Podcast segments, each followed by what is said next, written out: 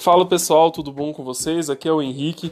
É, essa semana a gente está fechando aí o patch 6 e vocês têm que saber que o assunto é uma continuação da semana anterior. Então, é, dessa vez a gente acrescenta ao assunto da semana anterior a questão de produtividade primária bruta e produtividade primária líquida, produtividade secundária e assim por diante. É, essas produtividades elas têm muito a ver com a questão de energia.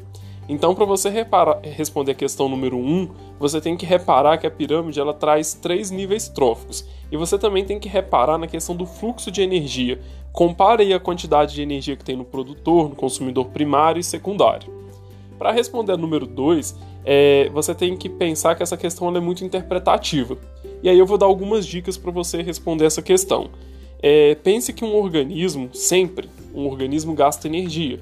Lembra que para todo ser vivo é, para as células de todos os seres vivos funcionarem de forma adequada, existe energia que é principalmente vinda é, na forma de ATP. Lembre-se também que os produtores é, produzem energia e gastam energia também.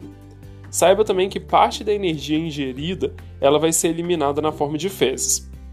Para você responder a número 3, você tem que saber que produtividade primária bruta é toda a energia produzida pela fotossíntese. Então, um produtor, na hora que ele faz fotossíntese, se a gente conseguisse mensurar toda a energia que ele produziu, produtividade primária bruta.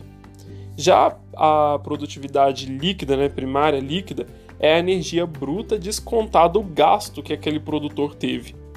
Então, se você ficou com alguma dúvida em algum assunto, é, em alguma questão, entre em contato comigo. Um abraço e até o PET 7.